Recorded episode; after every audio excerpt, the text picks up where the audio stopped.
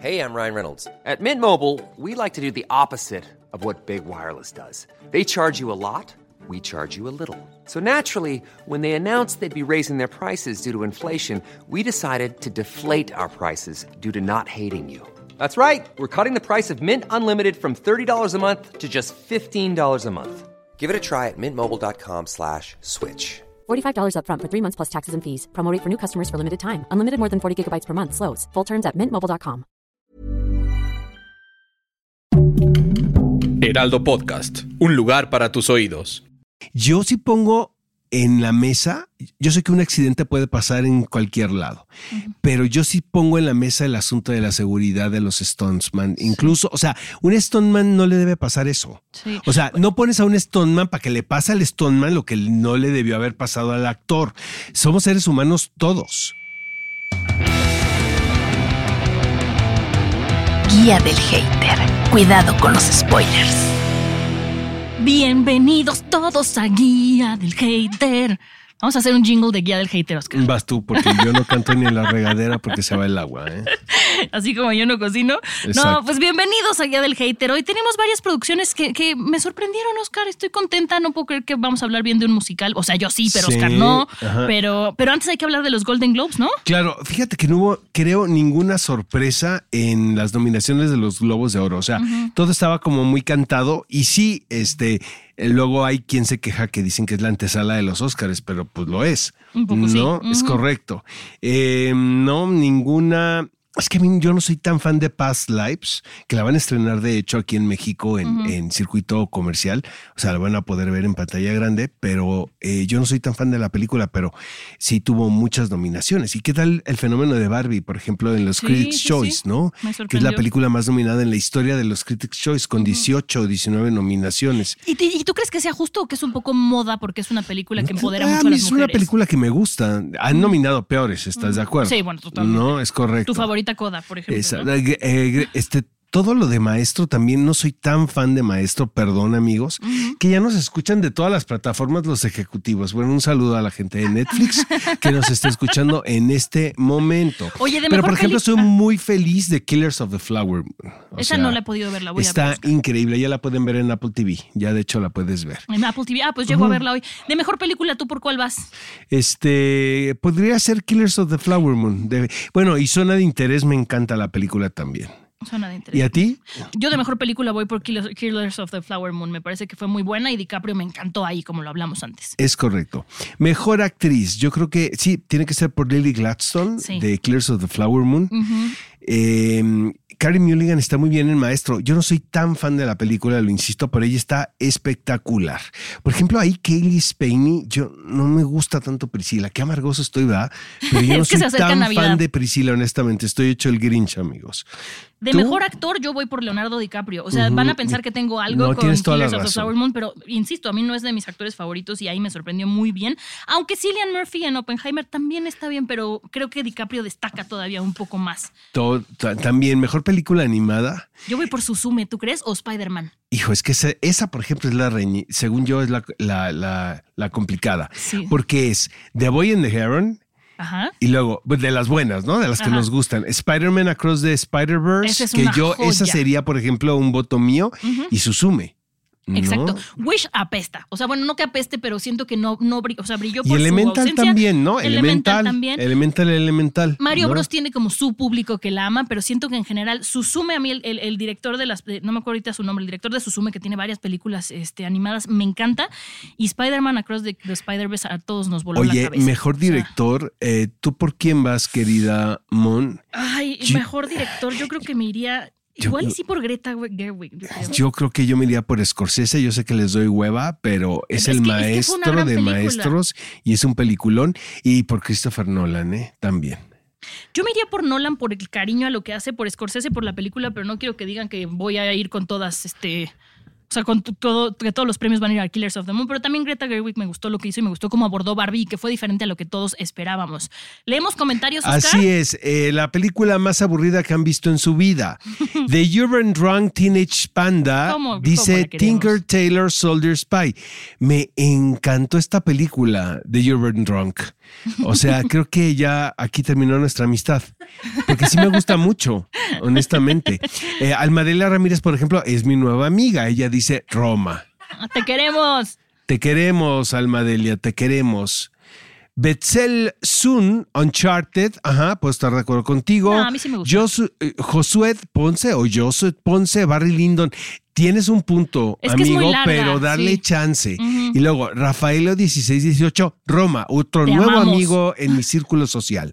Hombre cámara, Barbie, no, no estoy de acuerdo. Pero Nico- puedo entender que le dé ¿Qué tal que. Nicolás Alvarado, el lector? O sea, ¿qué tal como nos trolea Nico? eh? The Tree of. Life. Fíjate que no, Nico. A mí me encanta esta película, Pelea, honestamente. pelea, tenemos me que traer a que se pelee. encanta, sí, pues que venga en enero, ¿no? Sí, señorita productora. Que ven, dice, dice Ale que viene en enero. Y luego, Luego vámonos con el mejor reality show que has visto y también nuestro querido Nicolás Alvarado Lector dice, diré algo impopular, el aprendiz. Si Trump siguiera de reality star, el mundo sería más feliz. No he visto ese reality, pero solo porque lo recomienda Nico lo voy a ver. Eh, Jonathan Ace dice The Bridge en su versión de Brasil. Elba dice amo el de parrilleros de Netflix. Y Nick dice RuPaul's Drag Race y la más draga. Te amo, Nico. Te amo con todo mi ser. oye, el varón rampante dice que si existe un adjetivo de aburrido es Roma y soporten. El varón rampante, ya eres parte de nuestro queso. círculo social. Y la queso. Sí, sí Oigan, este, vamos ahora sí, ¿no? Con las, con los estrenos de este mes. Vamos con los Farad.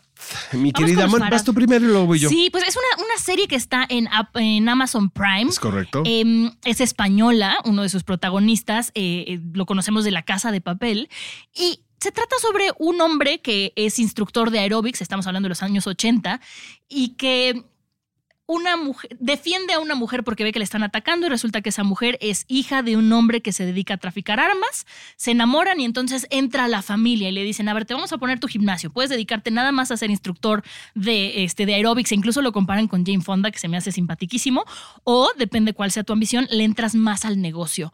Me gustó mucho esta serie, Oscar, no estoy diciendo que vaya a ser la mejor, que vaya a ganar premios ni que me cambió la vida, pero me pareció muy entretenida. Me gustó que por lo menos, al menos a nosotros como mexicanos, fue salirnos del mundo de, ay, si todos son drogas y así. Se metieron al, al mundo de las armas, que también es algo muy fuerte. Está muy bien documentada sobre todas las guerras y guerrillas que hubo en los 80 y cómo la gente lucraba con eso. Y, y me gustó como los giritos que va dando. Estoy de acuerdo contigo. A mí también me gustó la serie. Son ocho episodios, amigos, que pueden ver en Amazon Prime. Eh, tiene una muy buena manufactura. El director de esta serie es Mariano Barroso, quien es un realizador que ya conocemos. Hizo una película hace muchos años. Tú todavía no habías nacido, Mon, que se llama Los Lobos de Washington, que, re- que me encanta la película. Y luego él hizo En el tiempo de las mariposas aquí en México con Salma Hayek. Yo tuve la oportunidad de conocerlo porque estuvieron rodando en Veracruz. Y desde, te estoy hablando de hace muchos años, pero se veía que es un tipazo y este, un líder nato. Eh, Recuerdo que Salma estaba muy contenta con lo que estaba haciendo Mariano. Y ahora él funge como una de las cabezas en la industria cinematográfica española. Digamos que es como la Mariano Varo de allá, ¿no? Pero qué bueno que se tome el tiempo y que siga trabajando como contador de historias, ahora a través de Los Farad, que como bien dices, yo creo que el atractivo más importante de la serie es que nos está contando algo que no habíamos visto. Exacto. Es esta familia caudalada que obviamente esconde muchos secretos, eh, pero detrás de todo eso está el contrabando de armas. Que habíamos visto contrabando de todo, menos de, de armas. Miguel Herrán es el, el nombre del protagonista, perdón, ahorita el actor, pero el, actor. el persona- protagonista se llama Oscar. Oscar, con K. ¿Qué diría Freud?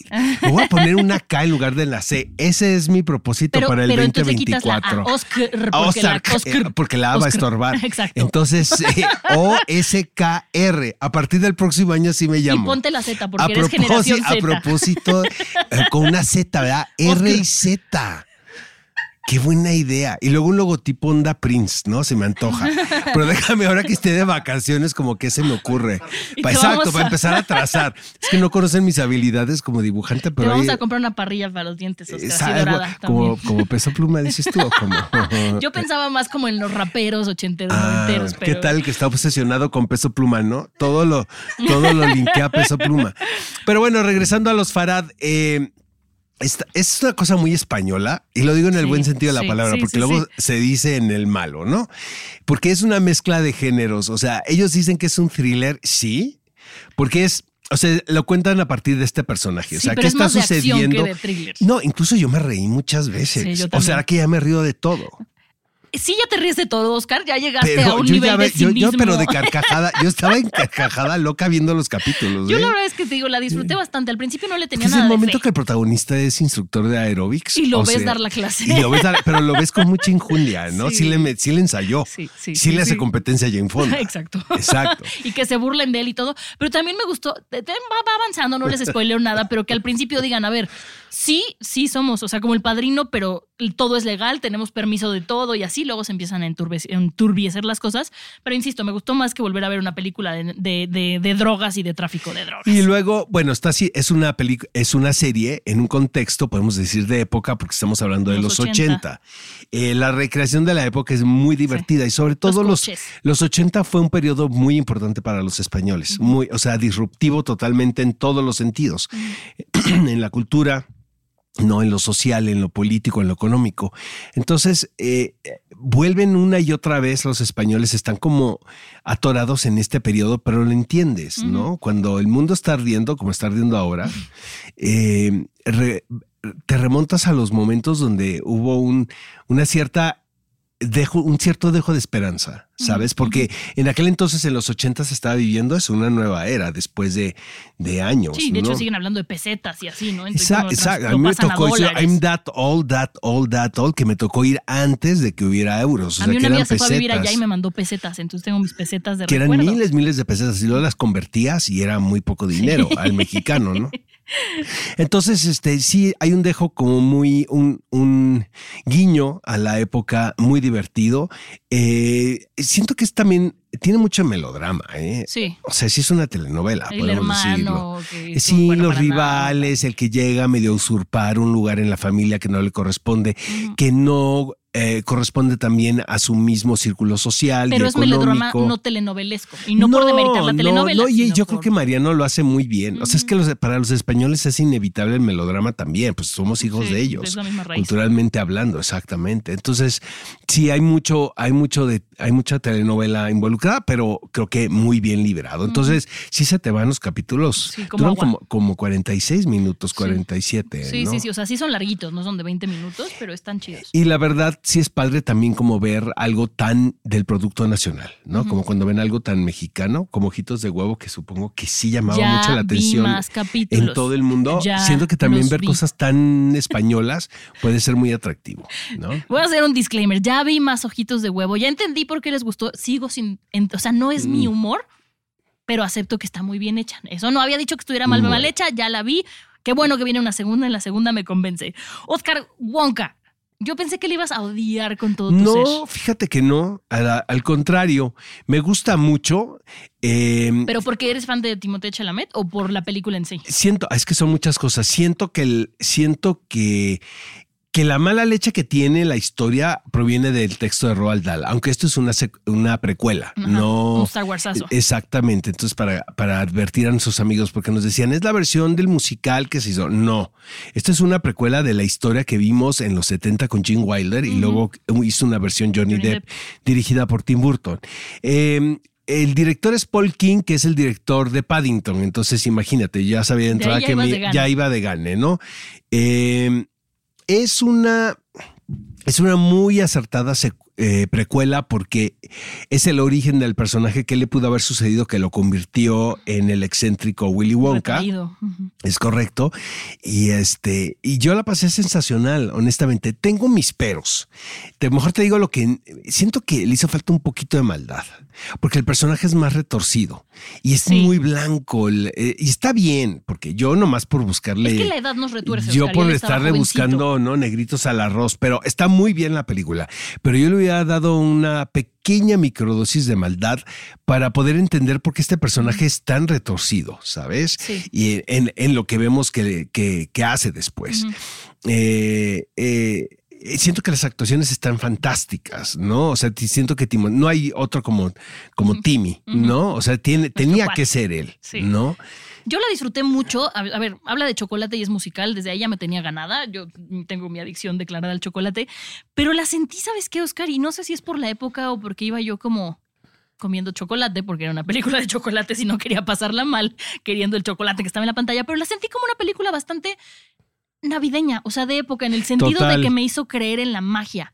¿Sabes? O sea, cuando se comen los chocolates y empiezan a flotar y empieza a decir, sí, claro, traje este, el mejor chocolate de los Andes y luego el de acá. No, se lo creía todo, ¿sabes? O sea, nunca fue como de, ay, está mal". No, se lo creí todo y, y, insisto, me hizo creer en la magia y creo que se puede volver una película que yo quiera ver en Navidad. ¿Ves que siempre te dicen, ¿qué quieres ver en Navidad? Esta. Aunque no sea navideña, por la ilusión que despertó en mí. Está muy bien, eh, está muy bien interpretada porque los actores, Olivia Colman, ¿qué tal? Porque es Olivia una Colman es villanaza Dios, divina. Está cañón. Este, tuve problemas con el duende este de Hugh Grant. yo Es que también. es muy se ve bizarro. Sí, sí, es- eso sí me brincó. ¿Qué? Es Pero me gustan más eh, los La palabra es leprechaun, ¿no? Es un leprechaun, podríamos decir, ¿no? No, Que- porque se supone que es la raza un palumpa, ¿no? Porque no es, no es como un duendecillo navideño, según yo son un palumpa. Pero les quedó muy rara ahí la Sí, está mezcla, raro. Y aparte, ¿no? El sí, CGI, sí. ¿no? Oye, ¿sabes? ¿Fue a propósito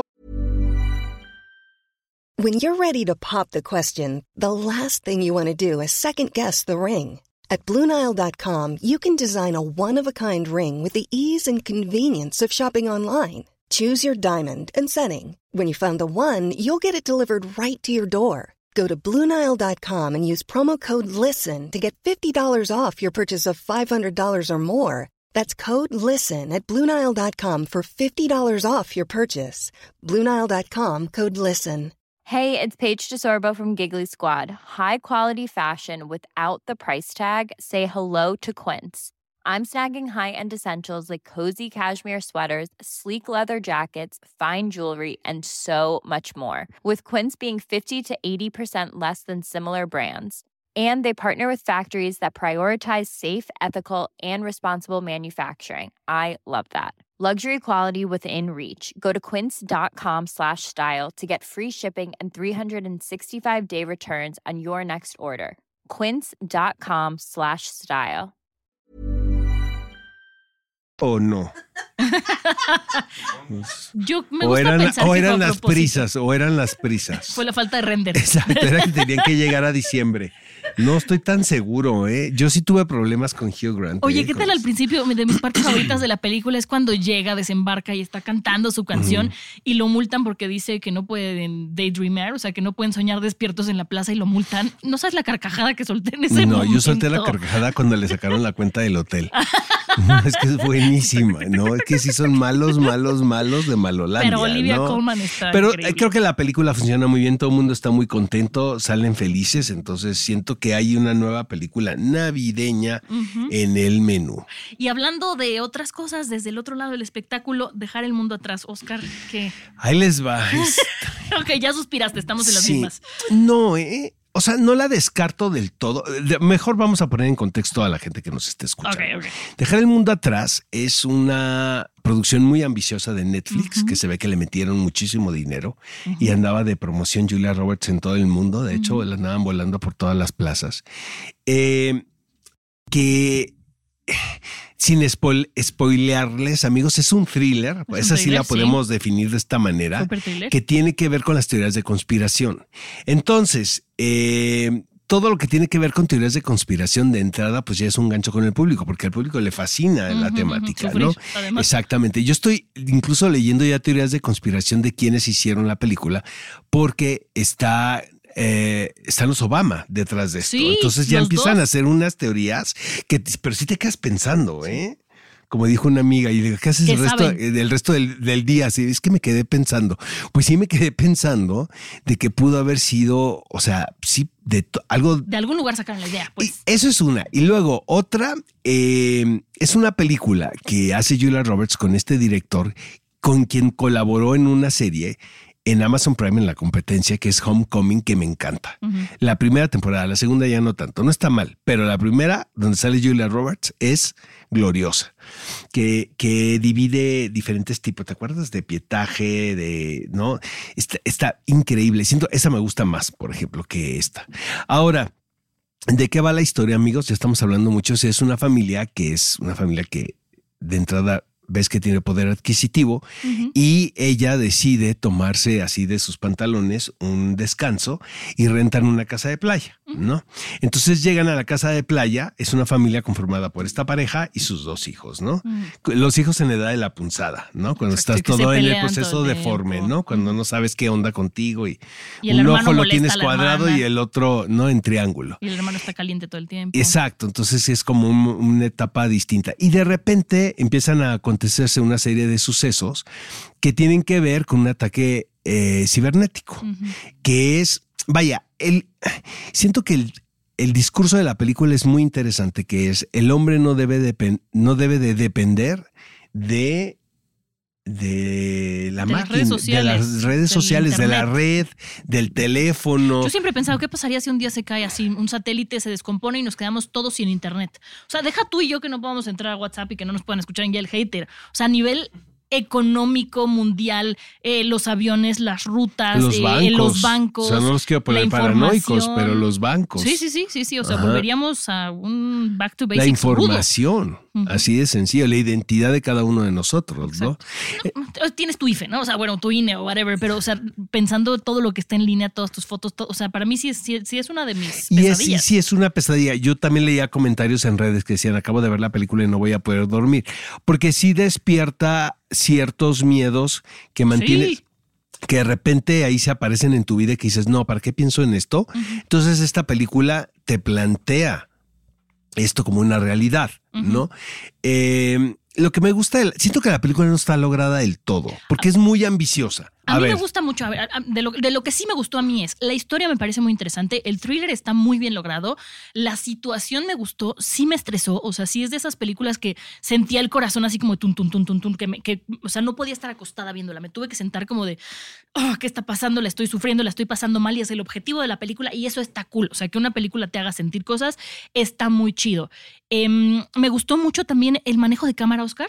Siento que a muchos los puede sacar de onda, pero esto que de repente hacían como un, un- una toma desde arriba cenital, yo me imagino con un dron o con una grúa, y giraba y giraba y giraba, que sí me mareaba y yo decía, wow, o sea, estoy entrando en esta vorágine desde el lenguaje cinematográfico, no solo desde la historia y el texto.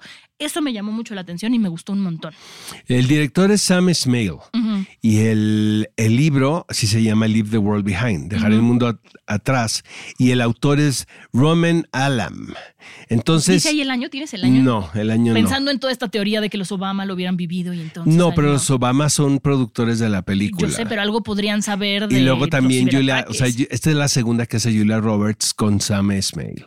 Y Julia Roberts, pues no solamente es una de las actrices pues, consentidas, sino pues, llegó a ser la figura de taquilla más importante en el mundo, Ujú, ¿no? ujú. Y sigue estando espectacular. Eso fue lo que me gustó de la película al final. O sea, ya sé que les voy a dar hueva, pero el reparto, o sea, ver un reparto con el, el cual yo vi crecer. ¿Quién es el, el esposo? Ethan Hawke, Ethan, Ethan Hawke lo hace increíble. Entonces todos- No, Ethan Hawke es el vecino, ¿no? No, Ethan Hawke es el, ¿Es el esposo? esposo. Ah, el, vecino esposo es hace- Kevin Bacon, Ah, es Kevin correcto. Bacon. Ethan Hawke lo hace muy bien. Ali es el, el- la persona El- que llega y toca casa. la, ajá, toca la puerta con que llega con su hija.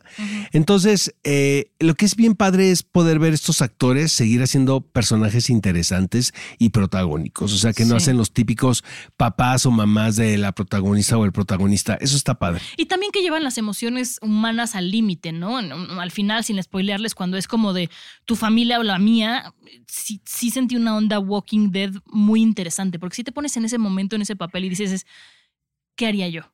Este, ¿qué tal las referencias a Friends? Ay, eh, Sí nos rompieron ver. el corazón, Sí, me pareció que llegaron en un momento muy duro, pero justo Pero esto no estaba planeado, obviamente. O sea, No, claro, no, no podían saber lo que iba a pasar.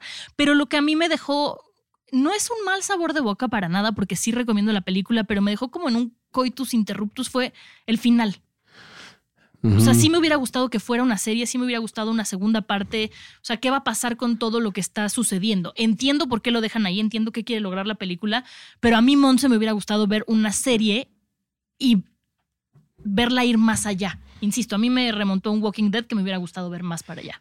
Ahora, yo creo que si se hace serie tendría que ser otro planteamiento, porque creo que. Miniserie. ah, Pues sí, aparte, o sea, si lo cuentas a partir del universo de esta familia, a mí al final me gusta. No queremos revelarles nada, amigos, a los que nos están escuchando y no Me la han gusta el final de la niña, pero no todo lo demás sin spoilers. Sí, bueno, aunque la teoría que plantean ahí de lo que sucede, porque todo el tiempo es un interrogante, no me parece tan descabellada. no, a mí ¿eh? me pareció demasiado Sí, posible. exacto. Dices, "Mm, esto sí nos puede pasar Sí, a todos en cualquier país.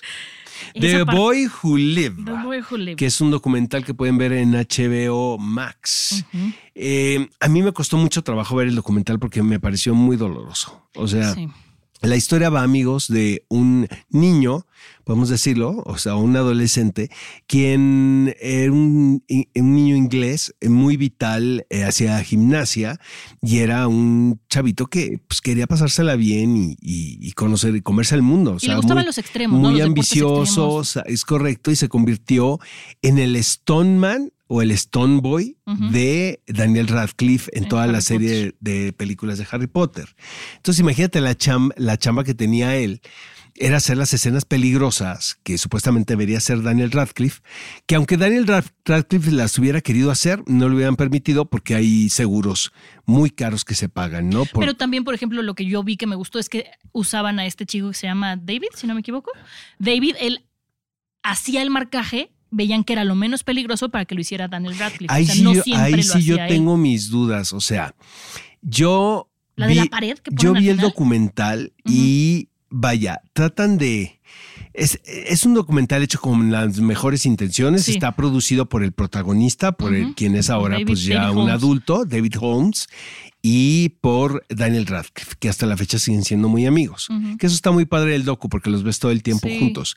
Yo sí pongo en la mesa, yo sé que un accidente puede pasar en cualquier lado, pero yo sí pongo en la mesa el asunto de la seguridad de los Stonesman. Incluso, o sea, un Stoneman no le debe pasar eso. Sí. O sea, no pones a un Stoneman para que le pase al Stoneman lo que no le debió haber pasado al actor. Somos seres humanos todos. Todos, sí, lo, lo- sí, no. Entonces, realmente la escena por la cual en la cual él tuvo el accidente me pareció que era tremenda. O sea, sí era muy complicada y, y fue una pues, fue un asunto. Yo siento que debe haber mucha culpa de ahí. Obviamente, como hay tantas aseguradoras, amigos, estoy hiper seguro de que todos están flanqueados. O sea, tanto Warner, ¿no? que, es la, eh, que es la mayor detrás de, la- de las películas, como el- el- la misma agencia de Stoneman. O sea, y yo creo que la vida de David Holmes está arreglada hasta cierto punto, porque debido al accidente que el niño tiene, eh, se rompe el cuello. Sí, o sea, para, para- o sea, creo que nos saltamos un poquito, nada más como para ponerlos en contexto, es este stuntman de Daniel Radcliffe que un día haciendo un ensayo se rompe el cuello y queda paralítico. ¿No? Entonces, para mí también fue muy doloroso verla, además de que entrevistan a sus papás y ves la vitalidad que tenía el chavo y la vida que tenía y el futuro que tenía. Y cuando ponen la escena en la que se, se lastima, qué bueno que la cortan, no nos dejan verla, nada más sale el parado y sabes lo que va a pasar con los cables que lo van a jalar y ya te cuentan lo que sigue, ¿no? Pero sí es una serie, mm, una Mm. película, un documental muy doloroso, porque además ves que fue el uno en un millón que después de la ciru- cirugía tuvo un problema que hace que cada vez, cada año esté peor y cada año pueda mover menos el cuerpo. Y entonces él te cuenta lo que es como estar en esa prisión. Y aunque tiene un humor impresionante, refiriéndome a que él siente que puede salir adelante, que por algo este le pasó a él, que todo está bien, que todos. Sí, sí cuesta trabajo, sí es un documental incómodo, Sí. porque te hace y cuestionarte qué harías tú cuando él dice, ¿no? Que su cuerpo es su propia prisión y cada vez se hace más chiquita y dices, qué fuerte. Y todo es en buena onda, que es lo Sí, que es claro. terrible, porque el- realmente la apuesta, le- el montaje del documental es, es de tal manera que de tratar de rescatar la tragedia, de la tragedia, el lado, un poco el lado luminoso, ¿sabes? de hacia dónde puedes voltear cuando te pasa una cosa así. Yo sigo pensando en la negligencia del humano. O sea, yo sé que un accidente nos puede pasar a todos, ¿eh? Sí, pero lo que, lo que dicen aquí es que ya habían hecho la escena y dijeron, no, queremos más alto, más alto. Siento que fue demasiada ambición. Es correcto. Y no midieron el riesgo de... Pues es al es- final es green screen. Eso O sea, es, es antinatural, Sí, Monse. sí, sí, o sea, como te lo, como te lo cuestiones. O sea, estás moviéndote como no te debes de mover, como- ¿sabes? O sea, le- un accidente es que le picas el ojo a alguien, no sin querer. exacto, no que te pones para que es te atropellen. correcto. O sea, entonces yo sí, yo sí me hizo mucho meditar, ¿no? Sobre las condiciones del mundo del entretenimiento. Sí, yo, como dices, me quedé pensando y, y me quedé pensando en lo poco que valoramos nosotros como público muchas veces a los stunts. Es como de, ay, sí es el stunt, es el que, es el que le pega, no es el que se cae. Cuando en realidad están poniendo en riesgo su vida y lo bueno que trajo este accidente, aunque suene raro, es que el que era como el segundo stunt de Daniel Radcliffe, que se quedó en Se el quedó lugar en de David, lugar.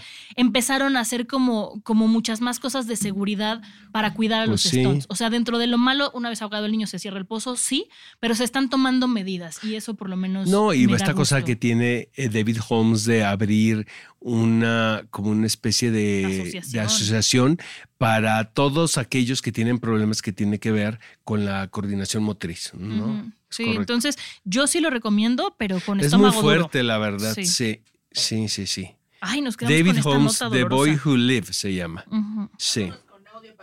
Ok. Ay, ¿nos van a volver a decir que nos odian? A ver. Hola Mon, hola Oscar, buenas. Saludos Hola. desde Mérida nuevamente. ¿Cómo estás? Muchas gracias a todos los fans que piden saludos al chico de Mérida. Ay, ya Chico de fans. Mérida. Eh, Esta, es la esta- sección del chico de Mérida, Esta entonces. vez vengo a comentarles que acabo de ver una película un poco viejita, Ajá. la de El asesino del, de Zodiac, Zodiaco, donde sale Robert Downey Jr. y Jake Gyllenhaal. Ajá. Muy buena. Eh, me recuerda loco. mucho a la película de Seven. Pues es el Eh, mismo es muy director. Un poco larga a lo mejor, pero la verdad es que me gustó mucho. Oye, Y justamente voy saliendo del cine de ver Wonka. Me encantó. Ay, Eh, qué bueno que te Amo apapachó a igual que Timothy, nosotros. es un gran actor y está hermoso. Y además, eh, todo el aspecto visual de la película me encantó. Siento que es una muy buena película. Sí tiene a lo mejor algunas fallas, algunos defectos, pero yo sí le doy un 8, 8.5 de 10. Realmente muy buena película. Ay, qué bueno. Oye, y, y- ¿vieron que Timothy Chalamet entregó el premio al mejor videojuego del año? A mí por ahí se me hace que, o sea, los Oscar de los videojuegos se llaman The Game Awards y entregó, entregó así como el Oscar a la mejor película, pero de videojuegos. A mí se me hace que por ahí igual y empieza a actuar para videojuegos también. sí. No sé, pues que bueno, estuviera también ahí está me en la campaña atención. de publicidad de la película, entonces van Sí. a donde les llamen, ¿no? También. Ajá. Pero qué bueno que te gustó Willy Wonka. Sí, también nos gustó a nosotros como lo escuchaste en este Disfruta el friecito en Mérida, si es que se le puede decir friecito. Invítenos a Mérida, ¿no? Vamos. Sí. Llámenle a la Secretaría de Turismo. manden mails, manden WhatsApps. Exacto. Oigan, pues muchísimas gracias por escucharnos. Vayan a ver Wonka, de verdad que les va a papachar el corazón. Nos escuchamos la próxima semana, amigos, aquí en la Guía del Hater. Adiós. Bye. Guía del Hater. Cuidado con los spoilers. Producido por Ale Garcilaso, con el diseño sonoro de Federico Baños. Una producción de Heraldo Podcast.